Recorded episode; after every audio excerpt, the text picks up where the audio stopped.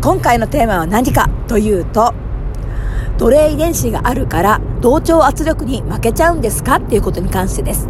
銀河のシャーマンのもじゃみほです。そして、二つの世界を行き来するミッチーです。銀河のシャーマンのフィービーひろこです。以上の3人でお送りしてまいります。えー、今回の質問は何でしょうか？はい、えー、コロナが始まってから、同調圧力っていうのが特に、あの、巷で騒がれるようになって、で、同調圧力って、あのー、なんだっけ、奴隷遺伝子？はいはい。にか関わってくるのものなのかなっていう感じがあのするもんで、実際どうなのかなっていうのを美穂さんに聞きたいなと思います。わかりました。あとひろこちゃんはなんか最近疑問に思ってることがあるそうで、まあ、日本人の方はみんな人の迷惑になりたくないなりたくないと言っているんですけれどもまあだから自分がなってね周りに移しちゃいけないからあれあれを打ってもうっていう感じなんだけどでもその副作用を知っていてもっていうのがちょっと不思議というかさそれは結局自分がひどい副作用になった時に家族が介護をしなければいけなくなってそれは迷惑をかけることになるのにその辺りはなぜ平気なのかっていうなんかいろんな矛盾が生じてると思うんだけどまあそれもしょうがないのかなその奴隷遺伝子、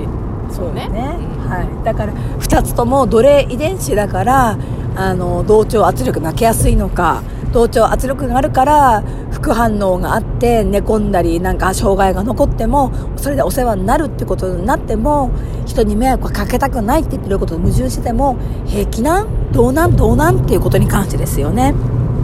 まずやっぱりその奴隷遺伝子っていうのはあなた方が使いやすい人間機械としてやっぱこの3次元に生まれたから入っているものなんですね。でじゃあ奴隷として使いたい人たちっていうのはもちろん初めは研究所とかでいちいち奴隷人種を作っていました。あのいろいろ配合を考えたり自分たちの遺伝子を入れたりどうなのかこうなのかっていうことをポットに入れてちゃんと見守ったり意識を使って作ってたんですけどもこれじゃ高いんです。何億もするみたいな。こんな奴隷機械ごときに何億も毎回毎回作ってらんねえわということでもう気持ちがわさわさしてきたら勝手に増えるでなんかとつきどかぐらいでブリブリブリブリ生まれるっていうような愛とか関係ない敬意とか関係ない好きとかすらも関係ないムンムンムラムラしたらブリブリブリブリ増えていくっていうような とんでもねえ仕組みっていうことにあなた方はあの繁殖することが可能になったわけです。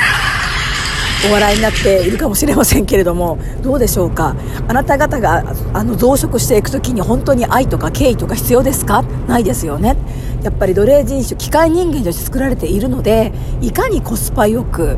金がかからず支配者の手を煩わせないように自己増殖するのかっていうことをテーマに作られているんです。これを不思議なことだと思われる方はあなた方が今人類の未熟な科学技術で作っているアンドロイドとかロボットを考えてください。そのうちもしくはもうすでにかもしれませんけどもロボットやアンドロイドが自己増殖するようにあなた方をやり始めると思います。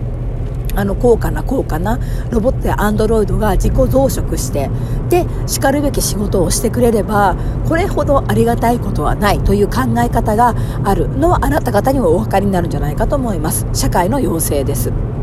ですからあの奴隷遺伝子っていうのは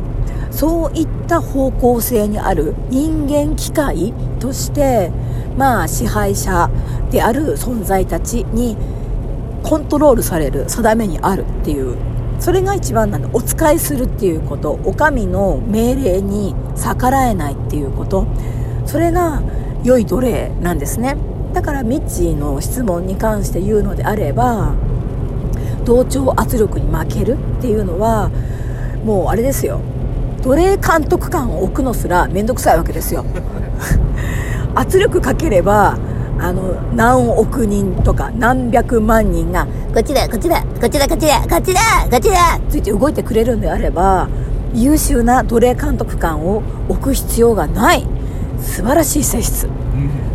同調圧力に負ける。素晴らしい奴隷。奴隷遺伝子の中の奴隷遺伝子ってことですそうですね。優秀な奴隷が持っている奴隷遺伝子が同通圧力に負け自分の脳みそで考えないというふうな特質になってきます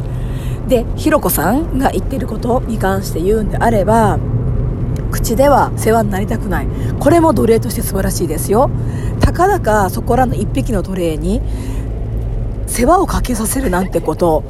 可能でしょうかあなた方がブロイラーにしてると同じです病気になったブロイラーは潰して捨てられます肉にすらしてもらえないそれと同じようにあなた方はどこかで分かってるんです。病気になって手間をかけさせてはご主人様に迷惑がかかると思ってきている。のそこのお利口さんの奴隷の部分と言われた通りに添加物ブリッブリのご飯を食べ農薬ブリンブリにかかった野菜を食べそしてよくわからないスケジュールで働かされよくわからない実験段階の薬を打たれるっていうことをしてもそれが社会がスタンダードなんだよこれがみんながやってますよ。皆さん買っているランキング1位ですよ。って言ったらその人たちにとってはそれ採用します。っていうことでやっていくので病気になったら困る。とそういうふうなものを食べる。そういう薬を打つ。そういうライフスタイルをする。じゃあ病気になりますよ。っていうところの矛盾は彼らにとっては矛盾ではない。良い奴隷であるっていうことで共通でイエスっていうふうなゴーサインが出ているので多分何回質問しても理解できないと思います。病気になりたくないんだよね。そうあのー、病気になって世話になりたくないんだよね。そうあのじゃあそれ食べるのよくない？なんで？それ打つのダメじゃない？なんで？え？な、な、なんでってそれ、副作用が出るし、それ食べると体悪くなって血圧悪くなるよ。なんでなんで？だってこれ世間でみんな食べてるよ。みんな打ってるよ。だからいいんだよ。っていう風な、これ以上を思考が発展しないのが、実に素晴らしい奴隷なんです。ですので、あなた方が疑問に思っていることは、まさに奴隷遺伝子があるから、しかも優秀な奴隷遺伝子が発現している人はそれは矛盾ではなく良い奴隷としてのプロトコルまあルールですねを遂行しているということ。両方も2つも遂行してる偉いっていう話ですしまあミッチーが言ったようなことで同等やとかに弱いっていうんであれば管理官が1000万人に1人とかで済む。実にコスパのいいうん、あの奴隷機能がついている。これは買いだっていうまあただ残念なことなんですけども昔は一体一体が高かったあの人間機械奴隷たちが今やちょっと増えすぎちゃって管理者側がちょっといらねえなってなってきてるわけです。うんあなた方もしますよね。犬とか猫とか増えすぎないように避妊手術をする。それと同じようなことがなさってます。で、ちょっとここ、なんかヤギ増えすぎやわと思ったら殺処分する。同じことがなされています。変わらないんです。なので、今起こっていることを、まあこの奴隷遺伝子、奴隷人間、機械人間であるっていう一つのこれ X を入れていくと不思議に見えた人間どもの行動が、あ、奴隷どもとしては優秀だねと思って自然に距離を置くことができますしそれらを変えることは無理なんです。彼らが目指してるのは良い奴隷。手間のかからない奴隷。まあ今手間のかからない奴隷になることはちょっと増えすぎたから死んでほしいんだけどっていうのに従わなきゃいけなくなっちゃうっていう感じではあるんですけどもでも彼らにとっての市場の命令がそれですからきっと従うんではないのかと思います。ですからあなたたちが物事を理解し人々を理解していこう。そして何に踏み込み何に踏み込まないでいいのかっていうことを見つけ出す時にはぜひ奴隷遺伝子を 考えてください。わかりました。ありがとうございます。わかりました。はい。というわけで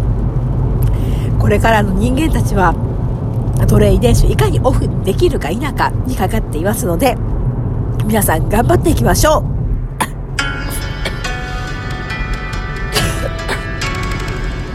いいねお便りよろしくお願いします。